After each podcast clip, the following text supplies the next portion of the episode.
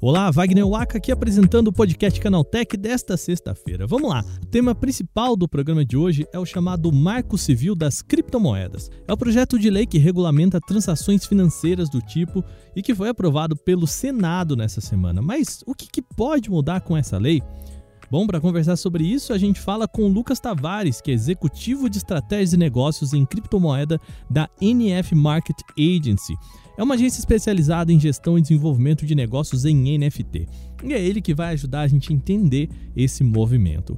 No segundo bloco, o papo muda para o Orkut. Olha aí, a gente muda completamente de assunto. Sim, em 2022 a gente está falando da rede social que foi febre aqui no Brasil nos anos 2000. A URL orkut.com foi reativada com um comunicado de que algo novo vem aí. O Orkut Buicotten já escreveu um artigo aqui no Canaltech explicando o que, que ele acha que deve ser a rede social do futuro e o que, que será que vem por aí, hein? Bom, no último grande tema de hoje, o papo é sobre regulamentação de pessoas que trabalham com aplicativo de entrega. O Ministério do Trabalho prometeu novas mudanças para o setor e a gente vai discutir isso por aqui. Bom, começa agora o podcast Canaltech, o programa que traz para você tudo que você precisa saber do universo da tecnologia para começar o seu dia.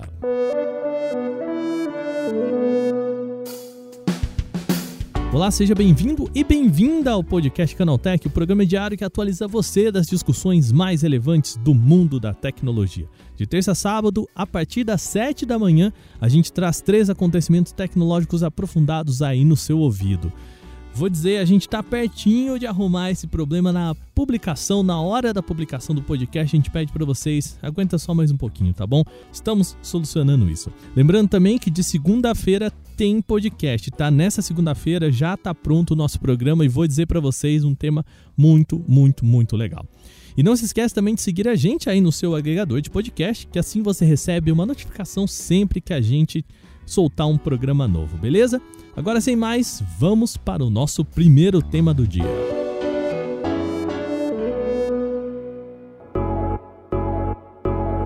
O programa de hoje começa falando sobre marco legal das criptomoedas. Esse é o nome do projeto de lei 3825 de 2019, que é voltado para regulamentar operações financeiras com criptomoedas aqui no Brasil.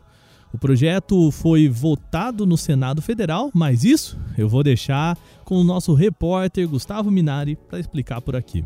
Fala lá, Minari.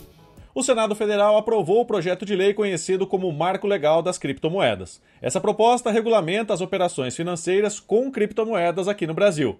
O texto inclui as fraudes com moedas digitais no Código Penal, com penas de 2 a 6 anos de prisão, mais o pagamento de multa.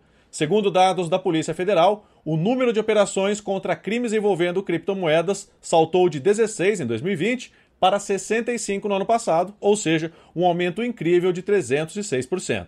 Além disso, dados oficiais mostram que esses golpes financeiros virtuais chegaram a 2 bilhões e meio de reais só em 2021. O projeto agora segue para avaliação na Câmara dos Deputados. Até a próxima. Valeu, valeu, obrigado. O projeto de lei tem o objetivo de regular o mercado de criptoativos aqui no Brasil, definindo inclusive o conceito do que é criptomoedas.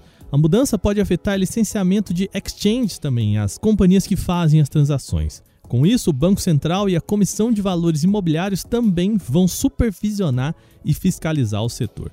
Um dos objetivos principais é combater a lavagem de dinheiro e outras práticas consideradas ilícitas no setor. Bom, muito conceito, mas o que isso pode impactar? É sobre isso que a gente conversa agora com Lucas Tavares, executivo de estratégias e negócios em criptomoedas na NF Market Agency, que é uma agência especializada em gestão e desenvolvimento de negócios em NFTs.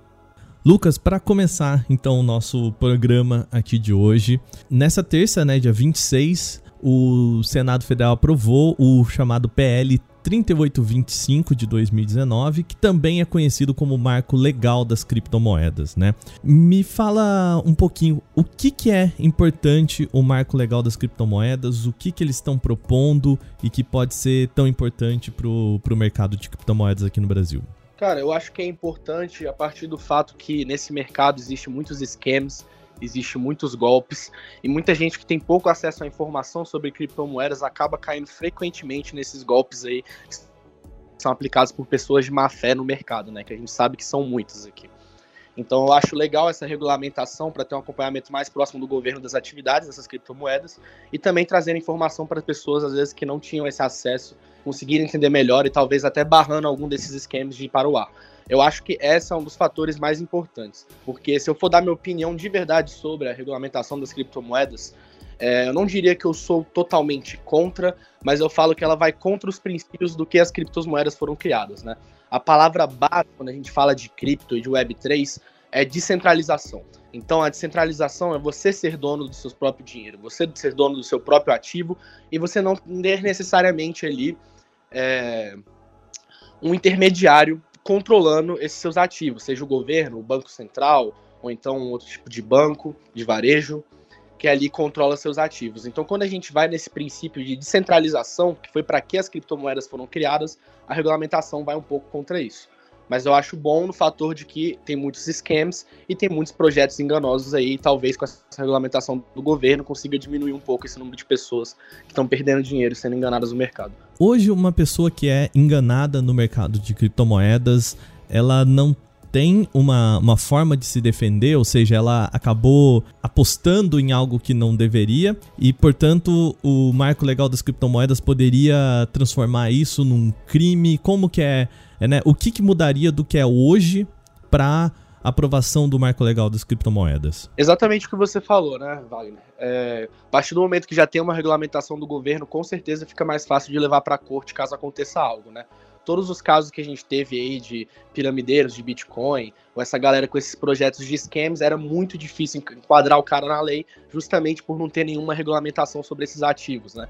Então, com certeza traz uma facilidade bem maior aí, caso o cara queira lutar na justiça pra, a favor dos direitos dele, né? No próprio texto, uma das previsões é a supervisão e a fiscalização pelo Banco Central e pelo CMV. Né? Então, vamos dizer assim que agora está sobre o, o mesmo escrutínio que a gente tem em movimentações financeiras, como na Bolsa de Valores e tudo mais. Né? O CMV, ele tá aí para isso, né? Voltando naquele assunto que você falou, o quanto isso pode impactar nessa, digamos, descentralização e liberdade a partir do momento que tem a supervisação e fiscalização do Banco Central e do CMV em relação a criptomoedas? Cara, eu acho que impacta de dois jeitos, sendo sincero. Eu acho que pode acabar trazendo um número grande de pessoas para dentro estavam receosas em investir nesses ativos, justamente por não existir essa regulamentação ao mesmo tempo que traz esses, esses investidores novos, né, que tinham esse medo de ser algo não regulamentado, eu acho que muitos investidores também vão procurar tirar o dinheiro de corretoras que sejam parceiras do Brasil ou coisas do tipo, justamente por acreditarem nessa descentralização. Então acredito que é uma coisa bem de via dupla mesmo. Tanto vai trazer gente para dentro que tinha medo por causa da regulamentação, tinha medo porque não existia uma regulamentação na verdade, mas também muita gente que é 100% a favor da descentralização e não quer terceiros mexendo na criptomoeda deles, vai com certeza sair e dar algum jeito de burlar esse esquema que o Brasil está criando, né? Mas assim, quando a gente fala de ferramenta também para regulamentar isso, eu acredito fielmente que o governo nunca vai conseguir ter uma ferramenta que consiga regulamentar e acompanhar de perto esses investimentos em criptomoedas, né? Porque as pessoas eles não conseguem ter o acesso à conta de quem tem essas criptos. Eles conseguem falar com a exchange. Se uma exchange que nem a Binance, que nem a Crypto.com, ela pode liberar ali quanto você depositou e quanto você sacou. Só que uma pessoa que consegue movimentar tudo isso dentro da rede, tirar dessas exchanges e levar para carteiras próprias, dependeria totalmente da boa fé e da boa vontade do usuário realmente declarar aquilo ali, entendeu? Então eu acho que hoje em dia ainda não existem mecanismos que funcionariam, tipo, perfeitamente para fazer essa regulamentação. Acho que essa vai ser a maior dificuldade do governo. O senador, né, que propôs a lei, o Flávio, o Flávio Arnes, ele aponta no próprio texto que a falta de regulamentação e fiscalização desse novo crescente setor representa sérios riscos a investidores e a rigidez da ordem econômica. E ele fala muito sobre até lavagem de dinheiro. Né? É, você diz que um dos pontos que pode ser interessante trazer o setor para um lado um pouco mais de segurança. Você acha que ele pode trazer esse olhar de segurança para o setor? Então, de novo, você falando assim, né? Talvez diminua o número de golpes ou diminua também é, a ideia de que criptomoedas podem ser utilizadas para lavagem de dinheiro, como a gente está vendo aqui no texto, né? Do, do próprio da própria lei ela liga muito a ideia de que criptomoedas são um subterfúgio, obviamente, né? São ferramentas, a gente não tá falando que serve só para isso e logicamente não serve só para isso, né? Mas une a ideia de lavagem de dinheiro, golpes a criptomoedas. Você acha que pode mudar um pouco essa cara, esse olhar que a opinião pública tem em relação a criptomoedas? Com certeza. Em relação à opinião pública, eu acho que com certeza vai dar uma mudada nesse olhar. Eu acho que as pessoas vão conseguir se sentir bem mais seguras na hora de investir nesses ativos, né? Mas assim, a fiscalização realmente ocorrer de fato e acabar com a lavagem de, de, dinheiro em criptomoedas, eu acho isso basicamente impossível, porque tem um número muito grande de ativos e redes, e novas redes aí de blockchain estão sendo construídas todo dia, não tem como o governo fiscalizar todas elas. Mas com certeza, pro lado do investidor, ele vai conseguir se sentir mais seguro e talvez diminua assim um pouco essa opinião pública de que criptomoedas é esse dinheiro meio suspeito, né, que a galera usa para coisas erradas apenas, né? Talvez traga um pouco mais da usabilidade das criptomoedas em si e a galera vai ter uma nova visão sobre. Dentro do, do projeto de lei, quais que você, você acha que são os pontos mais importantes? Cara, eu acho que a gente volta naquilo mesmo, né? Porque vão ser duas opiniões bem divididas, né? Então esse ponto de acabar um pouco com essa descentralização, eu acho que ela é muito vantajosa para alguns investidores que estão mais acostumados com o tradicional do mercado, que já investem na bolsa e preferem ativos regulamentados, mas eu acho que ao mesmo tempo vai espantar e vai afugentar muita gente que já tem muito dinheiro investido nisso, que é totalmente a favor da descentralização. Então eu acho que esse grande ponto aí que vai fazer uma diferença muito grande e é até difícil prever como é que vai ficar o mercado depois disso aqui no Brasil, né? Mas assim, além disso, foi o que eu continuei falando aí dos esquemas, né? Eu acho que o mais vantajoso, o grande ponto mesmo nisso tudo, é realmente acompanhamento de perto do governo para evitar tantos esquemas e tantos golpes aí que existem nesse mundo, né? Porque para a gente poder chegar numa economia que também funcione com criptomoedas, a ponto de você usar criptomoedas em lojas, é, usar para estabelecimentos, para compra de um imóvel, ou coisas assim do dia a dia do brasileiro comum, eu acho que é super importante essa regulamentação, então também vejo como uma grande vantagem. É, para que a sociedade use, a gente tem que conversar com a sociedade. Né? Tem que combinar. Exatamente. Tem que levar para a pauta, tem que levar para o governo, a galera tem que tentar discutir sobre, tem que ter algum tipo de regulamentação sobre para realmente ser utilizável no dia a dia, né? Porque eu, gosto muito dessa visão de sociedade utópica que eu vou pagar meu McDonald's com um Bitcoin, entendeu? Igual tá acontecendo em El Salvador. Eu acho errado, pessoalmente. Mas tá joia, Lucas. Muito obrigado pela sua participação aqui, os esclarecimentos, opinião também sobre esse projeto de lei. É um tema que já fora do ambiente da lei pode ser muito curioso e também muito complexo para bastante gente. Então a sua participação aqui ajuda a esclarecer bastante sobre o que, que a gente está discutindo, tá joia? Fiquei muito feliz em participar também, espero ter ajudado. Aí. Obrigado a você.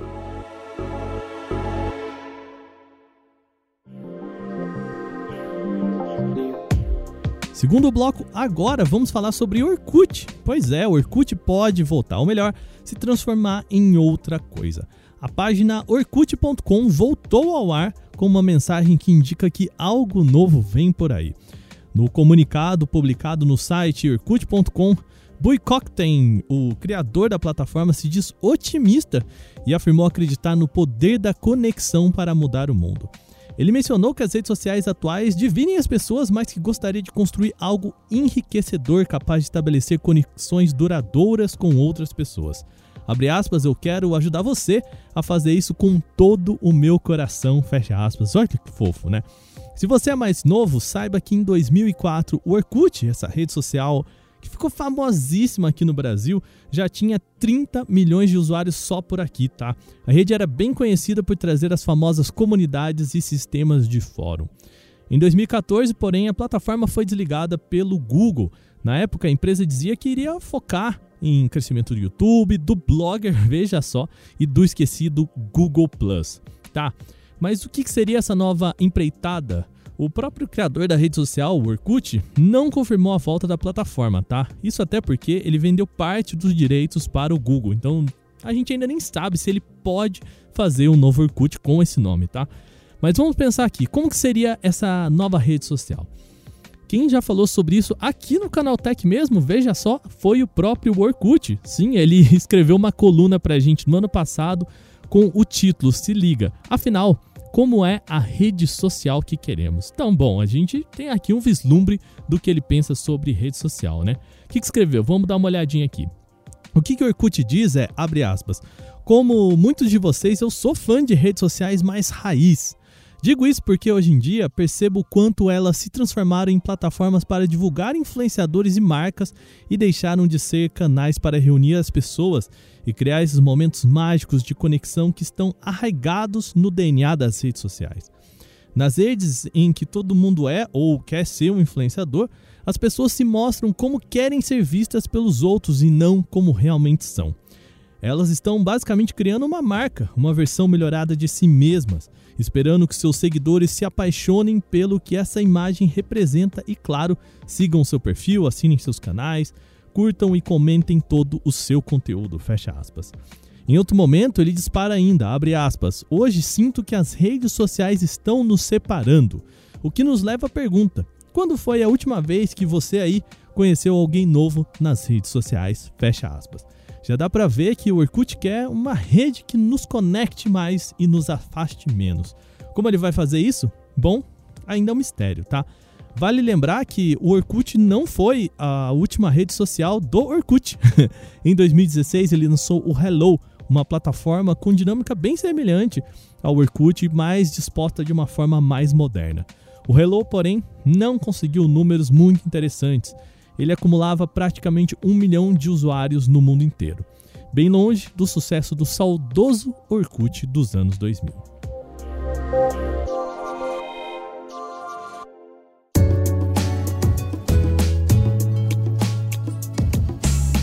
Terceiro bloco agora, vamos falar sobre a disputa de entregadores de aplicativos para conseguir melhores condições.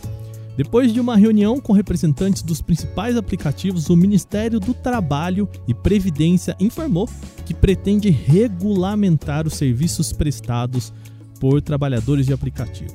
A ideia é criar uma modalidade de contrato para a categoria sem necessariamente caracterizar vínculo empregatício.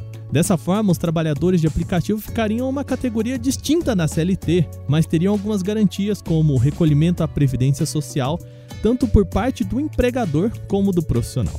Segundo o Ministério, com relação ao recolhimento da Previdência, o objetivo é conseguir incluir trabalhadores e empregadores de forma a garantir proteção previdenciária aos prestadores. Como isso vai ser feito? Bom, ainda não tem um caminho definido, tá? A pasta não informou se pretende editar uma medida provisória ou enviar um projeto de lei ao Congresso. Os dois instrumentos dependem da aprovação de deputados federais e de senadores então, o ministério precisaria de apoio político para isso. Ou seja, ainda é uma conversa muito incipiente, está muito cedo, mas que sinaliza uma aproximação do governo federal com trabalhadores de aplicativos. Com o INSS, os trabalhadores teriam direito à aposentadoria, pensão por morte, auxílio invalidez, entre outros benefícios.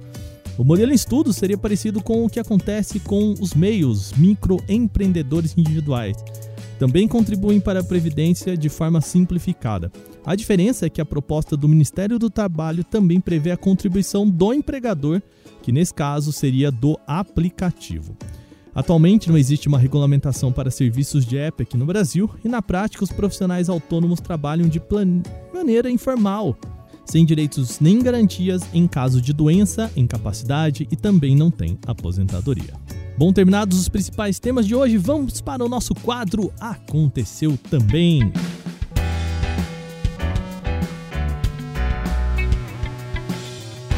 O Aconteceu também é o quadro em que a gente fala das notícias também relevantes, mas que não geram uma discussão aprofundada. O Twitter pode ter entrado em contato com agências de publicidade para tranquilizar os anunciantes quanto aos planos de Elon Musk de acabar com a moderação de conteúdo na plataforma. Segundo o jornal Financial Times, a rede social teria garantido que anúncios jamais serão exibidos próximos a conteúdos ofensivos ou atitudes tóxicas. Musk prometeu que, sob a sua supervisão, o Twitter vai adotar uma política mínima de intervenção, com apoio total à liberdade de expressão e com supostos remoções de conteúdo apenas quando houver uma violação legal. Há algum temor, contudo, que essa liberação irrestrita aumente os casos de discurso de ódio, desinformação, movimentos anti-vacinas e anti-ciência e ataques a minorias. Óbvio que nenhuma grande marca gostaria de se associar a coisas negativas, ainda que indiretamente, razão pela qual a luz amarela acendeu nos departamentos de marketing por todo o mundo. O comunicado do Twitter supostamente não traz muitos detalhes técnicos de como as coisas devem funcionar, mas parece ter sido construído para frear eventuais temores de que a liderança de Musk leve a um cenário pessimista na rede. A Apple começou a montar a linha iPhone 13 no Brasil. Um comprador chamado João Menicucci destacou no Twitter que o iPhone 13 comprado por ele recentemente chegou na sua casa com um selo escrito montado no Brasil. Na verdade, não foi exatamente em português. Estava escrito em inglês Assembled in Brazil, o que significa montado aqui no Brasil. Consultas realizadas pelo Mac Magazine com a Anatel confirmam que o certificado de conformidade do iPhone 13 foi revisado em 24 de janeiro, passando a incluir uma unidade fabril da Foxconn em Jundiaí, além das unidades chinesas. Outros modelos da série de smartphones da Apple ainda não serão fabricados aqui no Brasil.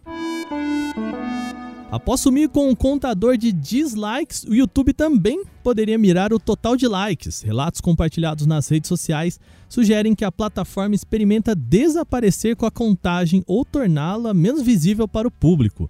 Em prints divulgados no Reddit, alguns usuários se queixam de não conseguir conferir o número de likes de qualquer vídeo que abram no aplicativo, nem após te deixar o próprio feedback.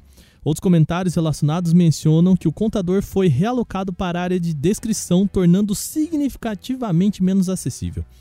Pode sim ser apenas um bug, tá? Mas o Google tem o hábito de correr em testes de formato AB, um método de experimentação em que comparam elementos aleatórios em duas variantes. A avaliação tende a acontecer de forma discreta e pode alcançar usuários de todos os cantos do mundo. O Google permite remover informações pessoais dos resultados de pesquisas há um bom tempo, mas isso não se aplicava a números de telefone. Só que agora o buscador passou por uma mudança na sua política para incluir sim números de celular ou números fixos, e endereço da residência. Essa é uma decisão importante para apoiar quem teve os dados pessoais vazados em algum site, o que pode colocar em risco a segurança física de uma pessoa. A pesquisa também pode ser acionada para excluir credenciais de login em sites se elas aparecem na consulta. Antes, a empresa entendia que apenas dados sensíveis relacionados a questões financeiras poderiam ser omitidos. Eram casos de dados bancários, número de identidade, CPF do cartão de crédito. Agora a novidade deve oferecer um alívio para esconder informações usadas por criminosos.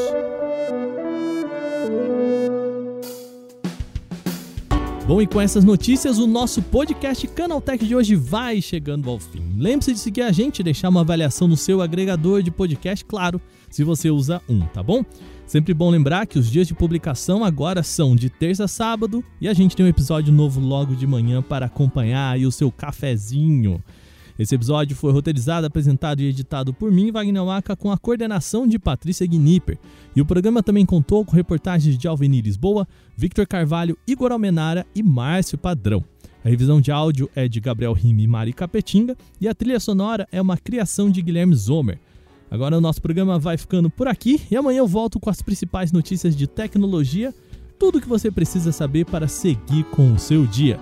Um bom café, uma boa manhã e resto de dia para você. Amanhã tem mais aqui no podcast Canaltech. Até lá!